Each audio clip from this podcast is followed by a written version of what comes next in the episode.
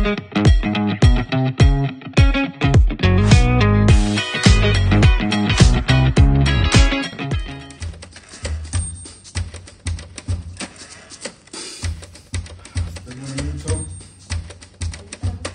pase el número 4 a sacar su deseo de la próxima constitución.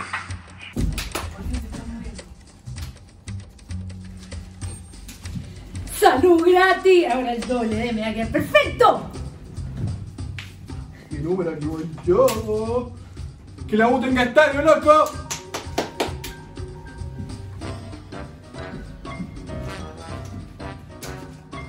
Terremoto gratuito de calidad para el 18.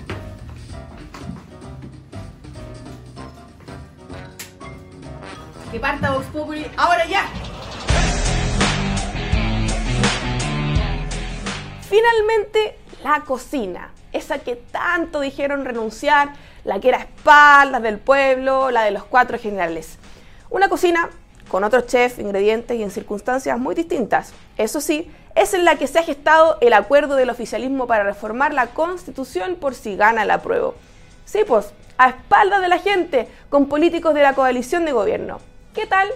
Después de negociaciones entre dirigentes de socialismo democrático y apruebo dignidad, se logró un acuerdo para perfeccionar la propuesta constitucional redactada por los convencionales.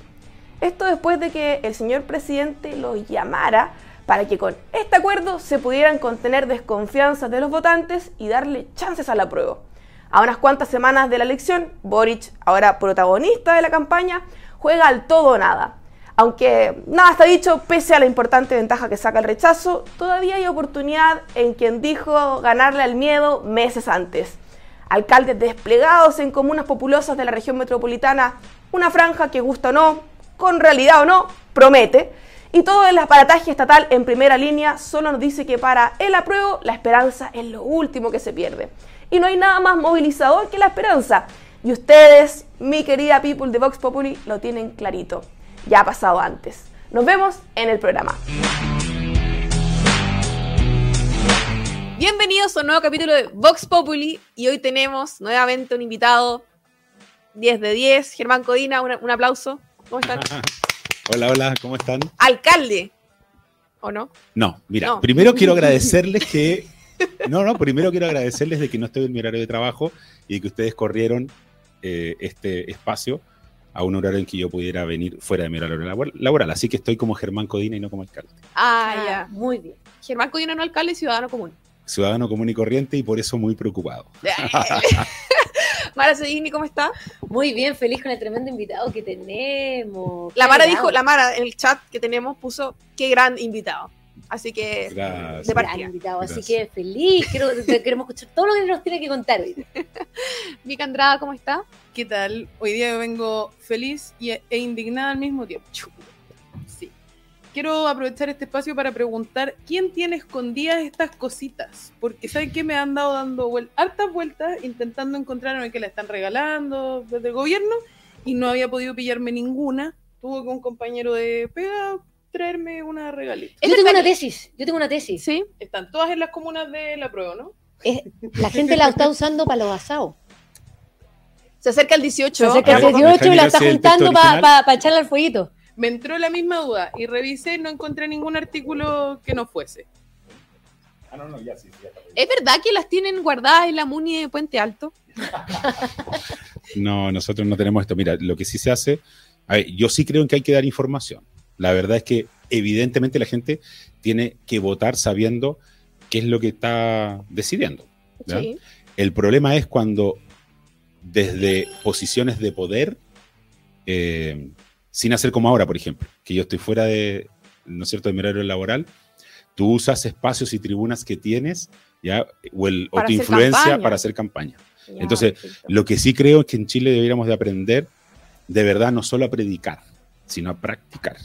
¿ya? Entonces hay varios que de verdad les pongo una nota roja, ¿ya? ¿Cómo a sobre todo en el nivel central, en el gobierno central, ¿ya?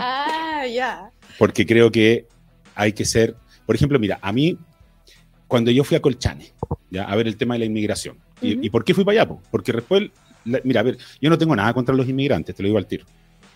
El problema mío son aquellos que ingresan al país que se vinculan con bandas de- eh, del crimen organizado, sobre todo narcotráfico, o estos sicariatos y estas cosas. ¿Ya? Eso creo que más eso creo que tenemos que tener la posibilidad de mandarlos de patadita en el, ah, en el traste de vuelta para la casa. Pata la raja, pata la raja. ¿Eso se puede decir? Yo no lo dije. Lo vamos a saber en, lo vamos a saber en, la En el traste.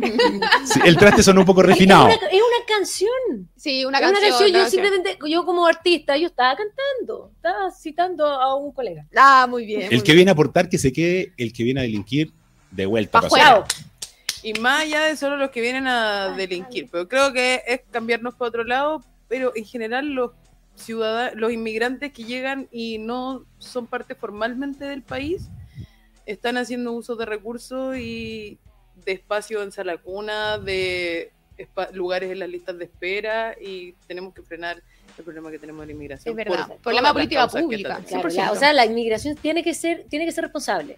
Sea, tenemos, el, el país tiene Que que tener la capacidad de recibir a la gente, que es súper bueno, si la multiculturalidad es, es preciosa y le hace muy bien a, Pero la país. plurinacionalidad. No, la plurinacionalidad Ah, es otra Está- cosa. media le hace muy mal, muy mal. confundida. Multiculturalidad, plurinacionalidad, no confundamos. Pero la, la multiculturalidad es muy buena, porque en el fondo nos hace crecer como país eh, de manera muy positiva, sobre todo nosotros que estamos tan escondidos aquí al, al fin del mundo. Pero todo, todo, todos estos procesos tienen que ser responsables porque, como dice la Mica, eh, las políticas públicas tienen que alcanzar para poder darle una vida digna ¿Cierto? a todos los chilenos, a todas las personas que ingresan al A país. todos los chilenes. Oye, oye, oye, per- perdona, perdona, pero lo que pasa es que me apasioné hablando del tema y resulta que lo que quería decir es que cuando, cuando fui a Colchane, me financié con mis propios recursos del viaje y además ese día que estaba volando en avión, ¿no es cierto?, para justamente abordar el problema de la inmigración eh, y ver que después nos repercute a nosotros, porque aquí ha habido ajusticiamientos en Santiago de bandas criminales unos Sí, con otros, pues donde después las balas locas, que le dicen así, yo creo que no se llaman locas, son balas de asesino, ¿ya? Le llegan a la gente honesta, trabajadora, a los niños también, ¿ya? Entonces hay que cortarlo de cuajo. Entonces, lo que te quería decir es que incluso uno, siendo un simple alcalde, deja de lado su cargo ese día, ¿ya? Y con fondos propios se financia ir a ver ese tema, importante. pide su permiso ese día. Entonces, eso Todo también debieran hacerlo la las autoridades del gobierno central que se involucran en estar opinando ¿ya? sobre el texto constitucional en un horario de trabajo. O sea, Cierto. O sea, con suerte trabajan en horario de trabajo y más encima se lo toman para hacer otras cosas. Oye, yo voy a preguntar, cuando viajaste en avión, eh, ¿te fuiste en business igual que la Bea Sánchez? Oye, hay una foto muy linda ahí que nos tomamos con la Evelyn en el último asiento del avión. No, solo nos quedaba sentarnos atrás en el baño. ¿ah? Para que aprendan algunos, para que aprendan algunos. Oye, pero ¿por qué no se fueron caminando? Mucho lujo, mucho lujo, Sí, mucho lujo. En bus, en bus como la Hubiera, gente. hubiera tenido que ir un par de semanas. claro, claro, habría que tener harto más largo el permiso. Don ciudadano común, porque no está en modo alcalde. Le queríamos hacer una pregunta, o sea, una, Juego. un juego que tiene un minuto. Lo bueno, lo malo y lo feo de la constitución, de la propuesta constitucional. Ya. Pero, Usemos bien el lenguaje. Propuesta. Todavía no Genera es- realidades. Está difícil. ¿Estás Pero, preparado? pero onda que lo malo y lo feo como que se mezclan un poco. Como que es bien feo. igual. Ah, sí, sí. Ya, así que Y lo por ahí. Y lo malo, sí. Hay, hay hartas cositas malas por aquí. Hay harta cosita. Puede ocuparlo todo No, lo malo que pasa, o todo lo, que lo pa- bueno. lo que pasa es que en este caso, algo, algo que yo voy a calificar de feo en la Constitución, quiero que sepas que lo- es porque lo considero malo. ¿Me entiendes o no? Sí, ¿Ya? Bueno, perfecto. lo malo, lo bueno y lo malo. Dale. O lo malo, lo malo, lo malo. También, puede ser. Bien. O lo muy bueno. No, sí también tiene cosas buenas, sí. Yo no soy, yo no soy tan, tan fana- tan así extremo. Yo sí creo que tiene cosas buenas también. Pero Lo que pasa es que lo malo es tan malo que no se puede arreglar. lo vamos a ver en este minuto. Dale. ¿Estás preparado? Bueno, dale, sí. Ya. Entonces, primero, primero que lo malo o primero lo Lo bueno. que tú quieras. Lo que tú quieras. Libertad. Ya, dale. ¿Esto es un minuto? ¿Esto es un minuto? ¿Esto es un minuto? Este es un minuto. ¿Ves? ¿Ves el minuto? Dale. Te puedo avisar igual. ya. Dale, dale, sí. Uno, dos, tres. Ya, lo bueno, a mí me gusta que se aborde en un capítulo completo el tema del medio ambiente. Yo creo mucho en la responsabilidad intergeneracional. Eh, también creo que los animales eh, en general son sintientes, uno no puede eh, ser cruel con los animales y es algo que tenemos que desarrollar en el mundo latino, ¿ya? el cuidado de, lo- de los animales. ¿ya? Eh, lo que me parece malo, pero así, pero malo, profundamente malo, es que es una constitución garantista. Lo que hace es profundizar el garantismo que hoy día nos tiene una tremenda impunidad en Chile. Lo que necesitamos es al revés, fortalecer la institucionalidad de combate a la delincuencia y no irnos por el lado de darle más derechos al, al delincuente. Y lo otro malo son los sistemas paralelos de justicia. Necesitamos igualdad ante la ley. Entonces, por último, si esos sistemas hubieran solamente significado que se aplicaban a cada uno de los pueblos originarios, uno pudiera entenderlo. Pero eso de establecer sistemas paralelos que además de todo se aplican al resto de los ciudadanos me parece muy complejo. Tiene un ritmo. Mira, Oye, es muy difícil, Nice. oye, es, es muy difícil además de todo con, con ustedes mirándome poder responder en ¿Nos un tienes minuto. miedo? ¿Nos tienes ¿Ah? miedo? Sí, sí. Yo ya estoy re- preparada para refutar ese minuto. Ah, De lo ¿quién malo. ¿Tú vienes a refutar? Sí. Deles, vamos. ¡Wow! ¡Qué miedo! A ver, ¿En un minuto también? Póngale, póngale. Ah. Esto es nueo, esto, esto, es nuevo, esto es ¿ya? pimponeo, ¿ah? Esto- esto- Partido, partido. nunca Esto, esto, esto es en vivo. No, no, no, no, no, no, no. Justicia y paridad. Oye, primero, Ah, ya. Ah, paridad démosle, no, démosle, sí, oye, sí, deja, sí, la paridad es importante. Oye, Aquí no somos paritarios, somos Ya. tres mujeres y un hombre. ah, está ya. bien, bueno, ya. Eh, eh, de usted, está bien. Oye, Me- me eh, están mandando. pero démosle, de- démosle, démosle el minuto, por favor. Ah, ya. Ya, ya, vamos al minuto de la mica, ok. ¿Ya? ¿Estás preparada? Por supuesto. Ya, coincido plenamente en que el sistema de justicia es un punto muy importante de las cosas que están mal dentro del proyecto de nueva constitución, pero no el que sea demasiado garantista. Creo que justamente tenemos que preocuparnos de ese detalle porque tenemos un sistema judicial que no funciona. Las penas no intimidan a los delincuentes. Hoy día a nadie le preocupa si le van a dar 40, 50, 2 años, 10 años 300 años. les es completamente irrelevante. Su vida va a seguir funcionando y muchos viven en situaciones tan marginales que incluso las condiciones terribles que hay dentro de la cárcel son buenas condiciones para vivir. Entonces no nos tenemos que preocupar de que estemos siendo garantistas, sino que quizás revisar que estamos siendo hoy día demasiado punitivistas y buscar otro sistema que nos lleve a ser más cercanos a los países desarrollados donde realmente prefieren no delinquir porque no porque vaya a haber una pena muy grande, sino que porque no hay que hacerlo. Ah, quedan Eh, esto- Y me sobró. Y le sobró Nece- tiempo. necesito como cinco minutos para responder. No. No, hagamos esto Pero son, no, pero punto, posturas, son posturas. Mira, lo que, lo que sucede es que yo siento de verdad que hay, hay mucha, mucha impunidad, ¿ya?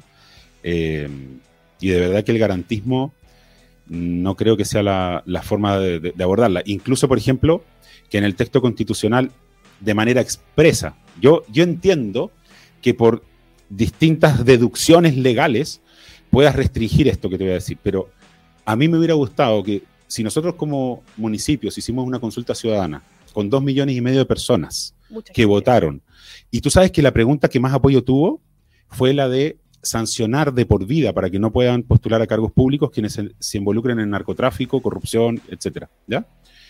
Y resulta que se omite la palabra narcotráfico, terrorismo y homicidio de eh, delitos que te, impe- que te impedirían postular a cargos públicos. ¿Me entiendes? Entonces, aunque alguien te diga, no, no, no, pero es que en el Código Penal, el artículo 28, 29, ahí se establecen eh, las penas. Claro, pero resulta que no se establece el delito.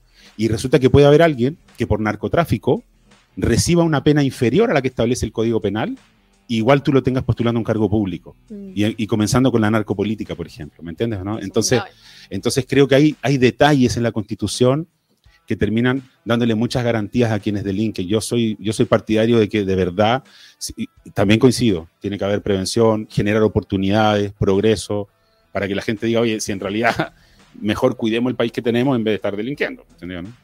Para que sea un costo oportunidad. Sí, pero yo también voy, voy a plantear algo. Eh, yo soy más. Yo soy más de castigo, la verdad. Eh, as- así lo creo. Y pienso que finalmente lo que pasa hoy día es que no se cumplen. Claro, tú decías, aumentan las penas, pero si las penas no se cumplen, por supuesto que los gallos van a volver a delinquir. Si tú decís, mira, a mí me van a dar 20 años por esto, pero al final salía a los 5, y es sabido que salía a los 5, Es que Mara de la querencia. alcanzan a darte los 20. Ese es el tope. bueno, pero te dan 5, te dan 2 y muchos tienen beneficio. No, pues sí, o sea, Ya, pero cuando, cuando yo digo de garantismo me refiero a eso. El beneficio accesorio, que en definitiva la pena no eh, es que buen comportamiento, y después por una vía administrativa, ya no que salga el domingo, y resulta que después te encuentras con el caso que el gallo que salió el domingo cometió femicidio. Es- Claro, y con- consideremos lo que dice el borrador de la nueva constitución, que habla sobre el acceso eh, de, los, de los reos a sus redes de apoyo. O sea, redes de apoyo puede terminar siendo la persona que te ayuda a delinquir afuera. O sea, podéis, podéis llevar raro, una red de narcotráfico, Yo creo que ahí se a haber sido preciso. Yo, yo creo que O sea- ahí se debe haber dicho, por, por- por ejemplo, con la familia. Por ejemplo, mira, yo, yo, yo sí te quiero decir una cosa porque la he defendido antes de esto y, y- y la defiendo ahora. Es que uno tampoco le puede pedir a quien está privado de libertad que se rehabilite si tú solo lo encierras. No, ¿Ya? absolutamente. ¿no? Entonces, de verdad que tiene que existir también un cambio en las políticas hacia quienes están privados de libertad. Pero creo que el cambio de la política no consiste en brindarles, por ejemplo, el derecho a que no se los pueda aislar como medida, ¿no es cierto?, de sanción, Claro. cuando, por ejemplo, lo que están haciendo justamente es a veces vincularse con otros para darles órdenes y seguir dirigiendo las bandas que actúan afuera, ¿me entiendes? Entonces hay que ir buscando justamente apoyarlos en un proceso de rehabilitación, ¿ya? Porque de verdad que hoy día nadie se rehabilita, son, son pocos. Mira, son, Mm. de, de hecho ahí hay que reconocerle al- a la iglesia evangélica que ha hecho un trabajo enorme en, la, en las Muy cárceles. potente. Bueno, pero, Potente. pero otra cosa que sale en el texto es precisamente eso, que ahora solo el Estado puede generar iniciativas de rehabilitación para los presos. O sea, todas las fundaciones u organizaciones... de, de- en la franja. En la franja, de hecho, hay un caso, pero, pero dramático. claro, es un tema, o sea, hay mucha fundación, hay mucha organización que, que ayuda y aporta el trabajo en las cárceles. Cárceles de mujeres, de... La Fundación de- Paternita, sí, la que la muchas que por, constitucionalmente, si se aprueba este borrador, no van a tener la posibilidad. O sea, le seguimos dando este superpoder al Estado y la, la, la sociedad civil cada vez más en el suelo, cada vez menos posibilidad de libertad. Y yo creo que un, un artículo como ese no, no ayuda en nada. A medida que vamos avanzando en el, en el análisis del borrador, o sea, de la propuesta constitucional que quedó, es sorprendente cómo vamos viendo esos pequeños detalles una y otra vez de las cosas que prefirieron dejar a manos de Esa la ley la, la gran y, diferencia, sí. hace- y cerrar y dejar con mega cerrojo las cosas que realmente les importaban. Ahí vemos las Oye, pero te, te puedo decir algo, Mica? Mira. Oye, aquí el debate está tenso. Perdón, perdón, perdón si me tomo la palabra. La ¿Puede pauta. ser, no? ¿Ah? Nosotros íbamos a hablar de ti todo el programa. íbamos a un ¿Qui- debate ¿Quieren que cambiemos el foco? Ya, vámonos a otra cosa. Ya. No, no, no. idea, Ah, no. Perdonen, perdonen, perdonen. después nos Me- me estoy entrometiendo, no, No, vamos No. seguir, vamos. Ya, dale, volvemos dale. después. Oye, no, lo que pasa es que ya me tiene, pero así, mira, Chato. superado, mira, me tiene superado dos argumentos. Uno que dicen, ah, bueno, pero es que eso en la ley se podrá cambiar. Sí. Cuando sabemos que los que van a hacer la ley, muy probablemente también van a ser aquellos que ya participaron de la convención, porque van a ir de candidatos a diputados, y votaron expresamente en contra de lo que te están diciendo supuestamente que van a incorporar. Es ¿me cierto. ¿Entiendes? O sea, te acaban de decir que no, ¿y por qué van a cambiar en un año más? O en, en dos años más. Oye, y lo otro es que te dicen, claro, pero es que eso no está en la constitución anterior. Bueno, si por eso la queríamos cambiar. Porque no estaba, por ejemplo, el derecho a la legítima defensa. Que me dicen a mí, oiga, alcalde, pero usted que pide el derecho a la legítima defensa, ¿cómo no lo voy a pedir hoy día? Con un Estado debilitado, policías, ¿no es cierto? Debilitadas y en el aumento del delito que ha habido enorme, ¿ya? Y con las, y con las bandas estas teniendo hasta armamento de guerra. ¿Cómo no voy a pedir que la gente quede consagrado, que se puede, al menos en la casa por lo menos, tener legítima defensa? defenderse, claro. No, y sobre Entonces, todo lo que está pasando hoy ah. día en la Araucanía, esa pobre gente Sí. ahora cada día tiene menos. Oye, entonces, oye, la chiva, la chiva que, que ponen arriba de la mesa es, pero si eso no está en la constitución, pero si por eso, compadre, el 80% votamos a favor de cambiarla. Yo soy de los que votó a prueba y fui un, un líder de los que quiso cambiar esta constitución. La quiero cambiar, ¿me entiendes? Pero resulta que si tú la apruebas, ¿ya? No la puedes realmente mejorar. Es una, eh, mira, es una falacia porque le brindas poder a ciertos grupos que después te van a bloquear como candados verdaderamente que se, se le dio a cada uno una llave, un candado para bloquearte el cambio. Y eso es muy malo para Chile. Aparte más escaño que la, que la, la- nueva constitución, pues, para el nuevo congreso. Tengo una, una pregunta. eh, Algo iba a decir mi callado. No, no, la pero- Javiera no, manda aquí, ya, no, ya caché. no, no, no, y, no. y yo me quedo callado mejor porque si no, me van a echar del programa. Le, estoy leyendo la mente, le estoy leyendo la mente y se quedamos para allá. Ya. Mi pregunta es, ¿no te da tentación hacer campaña eh, por el rechazo, viendo que también eh, los alcaldes de otros lugares, el gobierno, está bien como difusa la cosa? ¿Cómo, ¿Cuál es el límite? Hace poco salió, salió la, la- la alcaldesa eh, Pizarro diciendo que, eh, que- que- perdón la, la expresión, pero Jorge Bermúdez, el contralor, que pare el leseo, voy a decir. Eh, ¿cómo, ¿Cómo lidias con eso? con la... ¿Hay alguna tentación de, de repente, ya sabes que me voy a, desatar con, el- con la campaña? Eh, ¿Cómo lo haces? Mira, de verdad que me tiene súper preocupado la forma en que diariamente vemos desafíos a, la institucionalidad. Y son pequeños gustitos que algunos se dan y no se dan cuenta que realmente la situación no está para darse esos gustitos y por, y por eso mismo yo no lo hago. ¿ya? De verdad que me carga el doble estándar en esto. Yo, por ejemplo, siendo alcalde, estos, todos estos años que he sido alcalde, nunca he cobrado un viático al municipio. ¿ya? Porque considero que es inmoral cobrar un viático al municipio. Con lo que gano, ¿ya? Eh, obviamente creo que no corresponde, ¿ya? Entonces, eh, en cambio, veo otros que tienen, ¿no es cierto?, Eh, que, hablan de que es, que es que no se puede seguir gastando plata en esto, en esto otro, y tú miráis su historia y te das cuenta que cobran viático, esto y lo otro. Entonces, eh, yo creo que hay que cuidar la institucionalidad con el ejemplo. De verdad creo que hay que cuidarla con el ejemplo.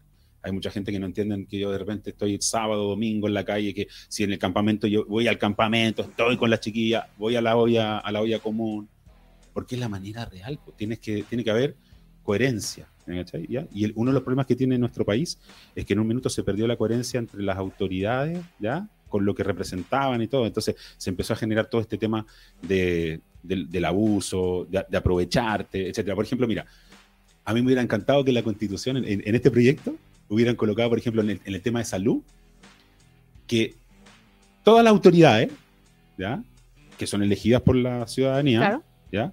tengan que irse obligatoriamente a atender a ese sistema público que están recargando con más personas, ¿ya?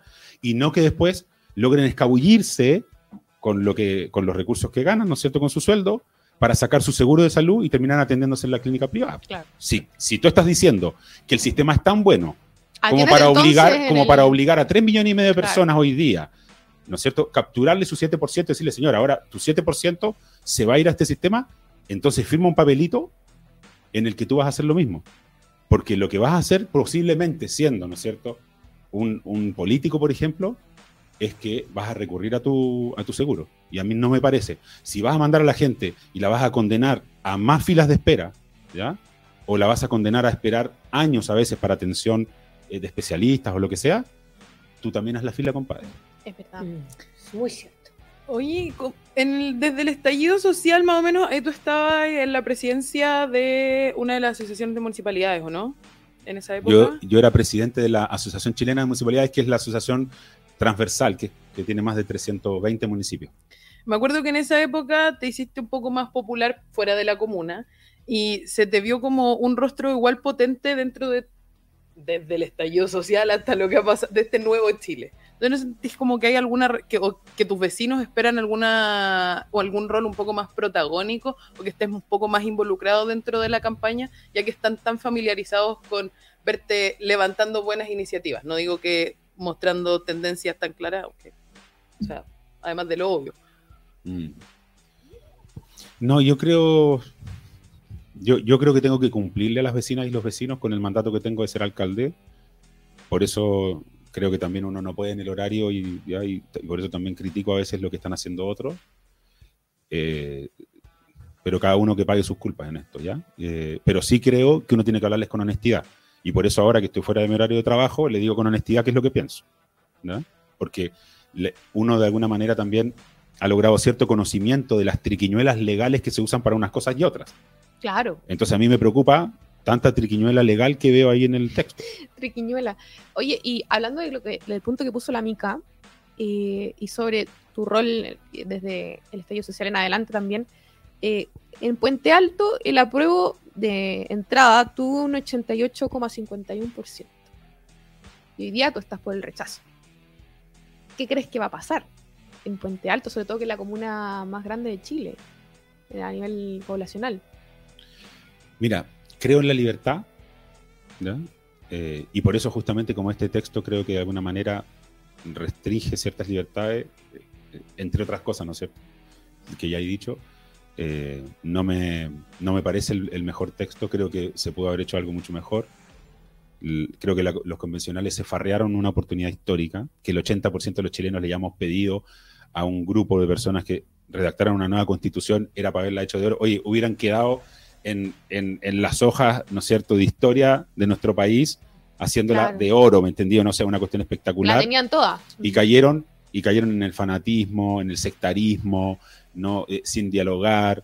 Eh, entonces solo, solo espero que la gente se informe y desapasionadamente adopten una decisión. Porque a veces cuando me encuentro con gente que argumenta en esto, me doy cuenta que lo hacen solamente de los, entre- de los comidillos o, o, o- qué es lo que creen que representa el texto, ¿me entiendes o no? ¿Ya? Yo creo que tiene cosas buenas. A, a mí, por ejemplo, me gusta el Estado Social de Derecho. Ya. ¿Ya? Me gusta. Yo, antes de que incluso se ganara, ganáramos como en el 80% de la prueba de entrada, ¿ya? yo decía de que creía que el Estado subsidiario ya no, y en el fondo No no, no podíamos seguir con la, con la lógica del Estado subsidiario. Mm. ¿ya? Necesitamos un Estado que se involucre. Pero para involucrarse y tener resultados tienes que ser un Estado eficiente. ¿ya? Y para eso necesitas modernizarte. Y para modernizarte entonces tienes que, obviamente, hacer cambios. ¿ya? Entonces, pero no se trata simplemente de dotar al Estado de, de más poder sin contrapesos. Y de alguna manera lo que se termina haciendo aquí, desde mi punto de vista, eh, es dañino. Incluso, por ejemplo, para la gente que cree en la descentralización. Yo creo en la descentralización. Yo creo que los municipios ¿ya?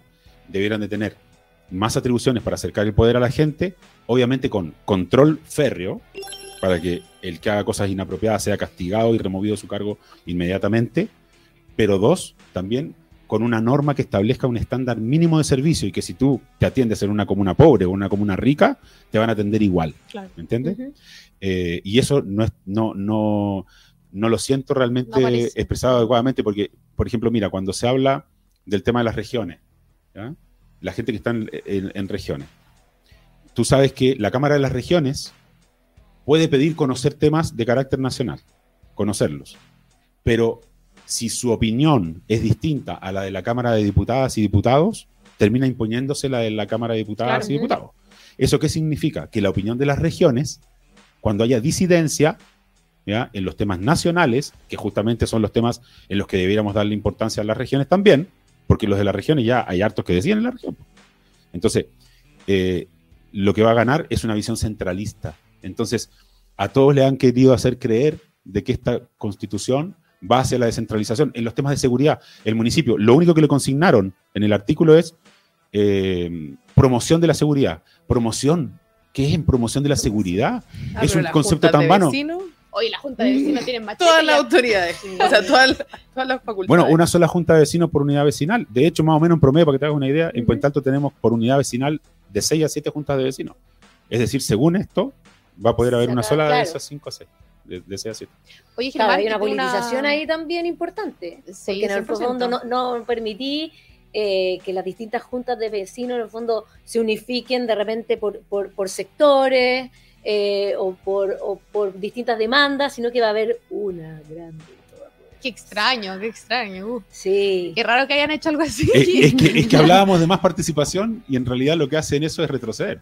Oye, Germán, yo tengo una pregunta eh, para ir cerrando, se está sacando el tiempo. No, de tu. no, ya me voy a echar. Ya. Si te dije que después de del minuto bueno, ya. Después Bien. del minuto ya te ibas, no mentira. Oye, Germán, eh, ¿te has sentido eh, decepcionado quizás de otros alcaldes que, que, por ejemplo, yo sé que para Puente Alto y para muchas otras comunas más, el tema de la seguridad y para, bueno, creo que es como el tema del No, pues si la seguridad es de los ricos, po.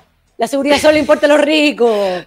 Sí, según pero- Don Stingo, según Alejandra Valle, la seguridad es solo, solo, solo un problema Oye, rico. qué manera de decir tontera a alguna Sí, gente. ¿eh? claro. Pero y la, tú estás auto- en la autopista, po, pu- puro, puro, puro Luxich andando por ahí. En Maserati. Oye, tú, tú, tú estás en una comuna que, que sufre permanentemente de asuntos de seguridad encerrona, eh, eh, qué sé yo. de- Todo Chile lo asalto, sufre hoy día y toda la todo lo, región metropolitana. todo lo sufre, pero yo sé que, que como- en tanto en una comuna con, con- con más gente, sé que también le- le- todos estos delitos son más eh, recurrentes. Entonces, te quería preguntar, ya que la seguridad está tan débil en la Constitución, eh, según lo que tú señalas, ¿no te decepciona que otros alcaldes que viven una situación parecida a la que ocurre en Puente Alto estén tan eh, con tanto fervor en el apruebo y haciendo campaña por?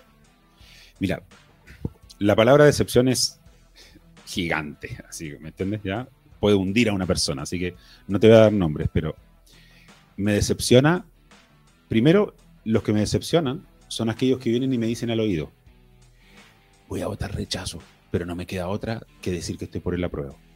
los encuentro unos cobardes. Y son varios alcaldes que me lo han dicho. ¿ya? Eh, pero lo que sí encuentro, y, y que encuentro muy peligroso también para Chile, es de que autoridades que sabemos que finalmente tienen liderazgo en su opinión, porque la gente confía escucha, mucho claro. en, en sus autoridades locales, no cuenten todas las aristas que tiene el texto para que la gente pueda tomar su decisión. Por ejemplo, yo te reconocí de que me parece que en el medio ambiente es importante introducir cambios en la Constitución. Sí creo en el Estado eh, social de derecho. Tiene, tiene conceptos que yo creo que incluso una vez que esperemos gane el rechazo, ¿ya? Eh, se pueda hacer una nueva constitución. Yo creo que la constitución, tanto de Pinochet como de Lagos, porque a algunos se les olvida que tuvo muchas reformas la constitución, es una constitución que ya el 80% de las chilenas y los chilenos dijimos que la queríamos cambiar. Claro. Por tanto, tiene que venir una nueva constitución. Entonces, encuentro deshonesto intelectualmente también cuando hay gente que dice, no, claro, es que, es que no para esto es eh, Retroceder. re- retroceder. Perdón, ¿tú crees que el 80% no es la fuerza suficiente para establecer una nueva constitución en Chile? Sí, de todas maneras. Después del 4 de septiembre, de todas maneras vamos a tener una nueva constitución. ¿Me entiendes? Sea como sea. Eh, entonces, entonces le tratan de, de meter el miedo a la gente. Sí, la como que en realidad, un poco. claro, es una, una- es una especie de campaña del terror. Como que no, oye, si esto, si esto, como se llama, no, no se aprueba, no, oye, es, es falso. Lo que a mí me, me preocupa y lo que sí encuentro que hay una, hay una deslealtad y una deshonestidad intelectual es cuando la gente trata de decirle, oye, no, pero si esto es posible cambiarlo. ¿Me entiendes? Claro, hay cosas mínimas, ¿no es cierto?, que son nimias, ya que son de poca importancia, que se pueden cambiar. Pero los aspectos gravitantes que tiene que establecer la Constitución va a ser demasiado difícil cambiarlos. Por ejemplo, esto que hablábamos de los sistemas paralelos de justicia. Muy. Porque el artículo 191 establece que los pueblos indígenas tienen que dar su consentimiento para cambiar aquellos derechos que le consagra esta constitución. Y si la constitución le está consagrando que haya eh, sistemas paralelos de justicia, ¿tú crees que después ellos te van a acceder a que, a que se retrotraiga un sistema de justicia que, que sea nacional? Y ojo, que sí creo que hay que apretar el sistema de justicia, mejorarlo en los tiempos, etcétera. Pero no nos equivoquemos, porque al final el remedio puede ser peor que la enfermedad. Sí, y ojo, ojo que también la forma de votación de los jueces en esta constitución es bien, es bien complicada. O sea, estamos hablando que vamos a tener una Cámara de Diputados y el presidente que con un voto pueden elegir a los jueces. O sea, aquí se, cambia mucho la negociación eh, en, torno a la elección de los jueces en el sistema judicial. Entonces, vamos a pasar a tener todo un sistema que está mucho más viciado. Oye, mira, y en, y en, en relación a eso, porque hay gente que me dice, no, si el, el- ¿cómo se llama esta? La, la- ¿Cómo se llama? El Consejo de la Justicia. Eh, y entonces yo le digo, mira, si el problema del Consejo de la Justicia, si a mí me parece que obviamente primero debería tener mayoría de magistrados. En segundo lugar, me parece que colocar, por ejemplo, dos integrantes del el sindicato o, el- o los funcionarios Claro. le quita el espíritu a las decisiones que se tienen que adoptar, ¿no es cierto? Que tienen que tener, eh, tienen que estar limpias de cualquier tendenciosidad política, por Sí, decirlo de alguna ¿no? manera, ¿ya? Porque quien integra un sindicato, ¿ya? Muchas veces termina, ¿no es cierto?, llevando otros intereses a la discusión, ¿ya? Y yo me he dado cuenta a veces que hay mucha politización. Totalmente. Entonces me preocupa que finalmente puedan ser capturados estos sindicatos para efectos de tener dos integrantes y con eso influir en los votos decisivos que va a tener el Consejo de la Justicia, ¿me entiendes? Entonces, y así como eso, bueno, muchas otras cosas que me parecen preocupantes. Sí creo que hay que hacer eh, mejoras al, al- al sistema, al, al Poder Judicial. Primero, obviamente, hay que llamarlo Poder Judicial, nuevamente. Es cierto. Nos tenemos que ir muy rápido una pasada. ¿Viste la franja? No he tenido tiempo de ver la Ay, franja. He visto un par de cositas. Mira, mira, de repente he visto ¿Cuál un par de de todas? cositas. Lo, lo que, lo que he visto ¿Qué de la gustó? franja, mira, mira, lo que he visto de la franja, eh, me preocupa mucho de que se caen tantos simplismos. Yo, yo sé que es poco rato, el que, poco tiempo, pero por ejemplo, yo quiero ser súper claro con la gente en la casa. O sea, yo sí creo en la paridad. ¿ya? Yo sé que incluso hay gente del sector que no cree en la paridad. Yo sí creo en la paridad. La ¿ya? Mara no, la ¿Estamos? Mara no. ¿Ya? Ya estamos porque sí creo que uno tiene que establecer ese estándar. Pero por un Si después con la evolución del tiempo ya se produjeran Se modificaciones y Entonces, no es cambios, constitucional. ya es otra cosa.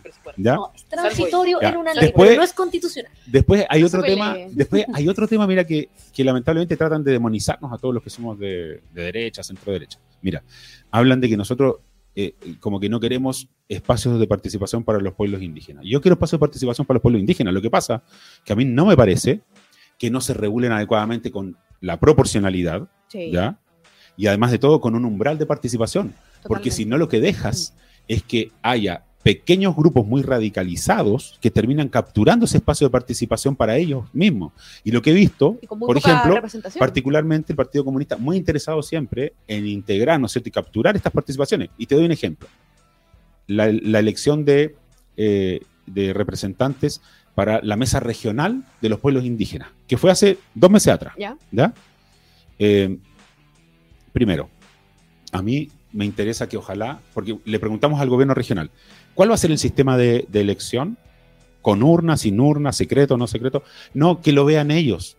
La respuesta era así como, oye, entonces tú tienes que garantizar primero algo que establece, ojo, la Declaración Universal de los Derechos Humanos. Tú sabes que la Declaración Universal de los Derechos Humanos establece que en los procesos de elecciones se debe de garantizar el voto secreto, ¿ya? el voto que permita a la persona opinar sin- Libremente. opinar libremente sin que alguien la esté presionando. Entonces, lo primero que tenemos que hacer es, si- yo sí soy partidario de darle representación a los pueblos indígenas, pero debemos irla re- regulando un poco esto para qué? Para que los grupos extremos no sean los que se tomen esos espacios de tomen participación, espacios. ¿me entiendes? Totalmente. Sino que sea gente verdaderamente repre- representativa de la identidad de los pueblos indígenas. Oye, yo le iba a le hacer muchas más preguntas, está muy interesante la conversación, pero se nos acaba el tiempo. Este programa es cortito, así que. Muy corto. muy sí. Van a tener Siempre- que invitar siempre de nos nuevo. dicen eso. Van a tener que Nos, invitar de nos- nuevo. nos invitaron por ir y por interno a la, a, a la MUNI a hacer el programa, así que. Sí, Bueno. dijeron que hacía frío, así que que con frío, parca. así que vamos con Parca. Muchas gracias, Germán, por, eh, por haber venido a habernos visitado, Sí, Javiera, fuera del horario de trabajo, eso es muy importante, eh, a conversar con nosotras. Así que, de verdad, muchas gracias, un aplauso. No, gracias a ustedes, chicas. Muchas gracias. Y un aplauso también, Mara Cedini, Mica Andrada, por haber participado nuevamente en este programa. Y ahora nos vamos con el knockout de la semana. Al gobierno quiero decirle, preocúpense de gobernar, porque la mayoría de los chilenos tienen muy claro que es culpa de ustedes y su desgobierno en la situación tan crítica en materia de seguridad que estamos viviendo hoy día. Les quiero dar algunos números. Desde que comenzó el gobierno de Gabriel Boric, las encerronas aumentaron un 155% en comparación con el año pasado. Los homicidios están desatados, nunca antes visto. Aumentaron un 53% en comparación con el año pasado. Y si me quieren decir que es por pandemia, comparemos con el 2019. Aumentaron un 45%. Solo en Antofagasta aumentaron un 167%. Y no solo eso, sino que además tenemos la visita permanente del tren de Aragua.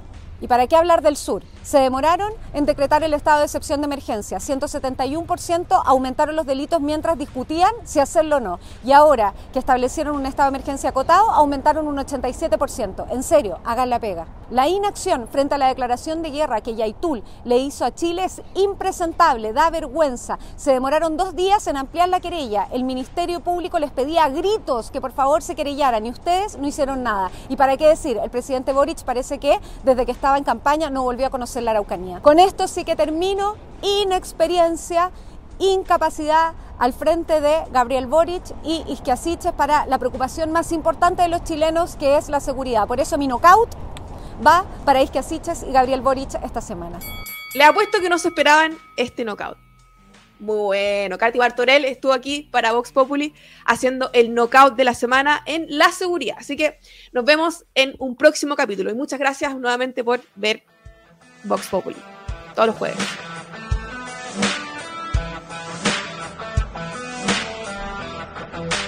El Libero, la realidad como no la habías visto.